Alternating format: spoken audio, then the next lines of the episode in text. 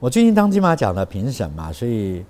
我我我有一个很好的经验嘛啊，因为这这不是第一次，但是金马奖是一个非常严谨的评审过程，我们必须就是被严格管控，然后像个机器一样，必须很客观的看。连上个厕所超过五分钟，你就等于弃权，从头再看一次。中国电影很大量的进步，而且阅读者进步。现在其实最大问题是在片商的。排片这些事情，票房这些，最近看那个 IP 概念，我都觉得，当然我知道这是一个科学法，但是这是一个用科用科学的帽子来骗资金的一个方法，我们都可以很清晰的看到，那就就不要说穿了。但是长远来说，我还是觉得是乐观的，因为群众的进步会让这个产业进步啊。就像我现在支持纪录片一样，我因为看了这几次当评审。我决定要支持纪录片，因为我觉得华人无论台湾或大陆纪录片的水平特别高，然后他们得到支持特别低。事实上，如果好好运作，台湾已经有很好的成功的纪录片的案例了。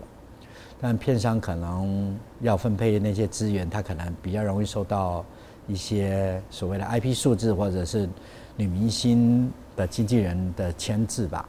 这次我发觉，即使是商业类型片，中国电影进步很大。这次像《解救吴先生》，我觉得非常好，非常好。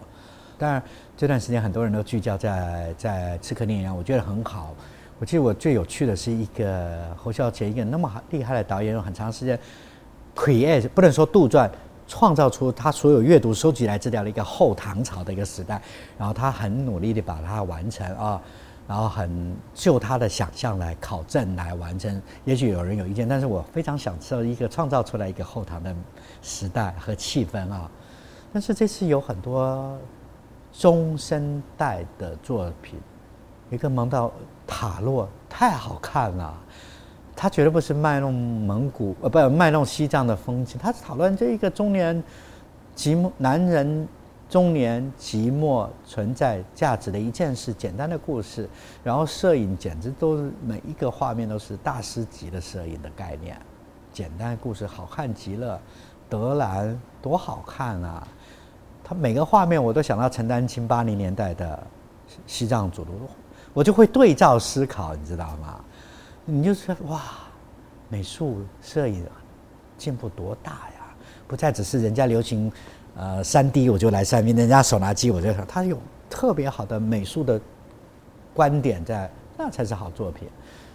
还有另外一个就是《醉生梦死》，台湾人是可以感受得到啊，湿冷阴暗的传统的市场里面的那种拍出那么绚丽的美学，然后那些人都像潮湿阴暗的那个市场里面生存的生物，例如。男主角喜欢我的宠物是蚂蚁，他的水族箱养的是在污染的水活出来的那些长得很丑的鱼，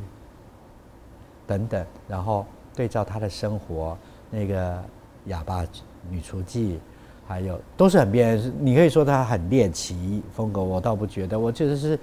他某个程度在对照一些被忽略掉的人，而每个人都有自己的自尊。都用坚强的自尊、卑微的生活在对抗的撞击着，然后他的音乐特别好，他用电偏法国电子乐加上属于福建、台湾这种南管这种音乐的交错，太美了啊！塔洛德兰很好看，然后还有一个哦，